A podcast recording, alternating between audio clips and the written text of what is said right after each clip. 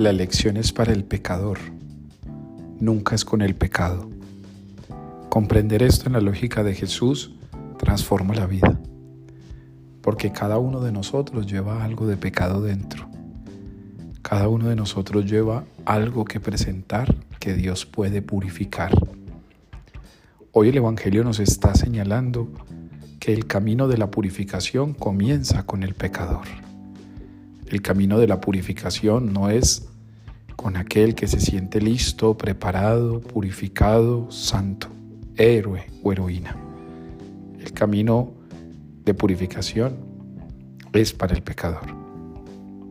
Cada uno de nosotros hoy no va a matizar el pecado porque se sienta impedido de salir de él. Va a matizar el pecado para que pueda sentirse misericordiado. Vamos a matizar el pecado para que Dios pueda transformarlo. Vamos a matizar el pecado para que nos duela y así podamos dejarlo. Vamos a matizar el pecado para que el corazón pueda rejuvenecer con la gracia que le viene de lo alto. Dios escoge al pecador Qué privilegio tener a un Dios así. Qué bueno saberse limitado para poderse sentir perdonado.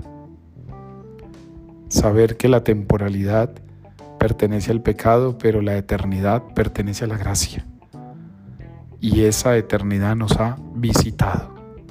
Esa gracia nos ha llegado.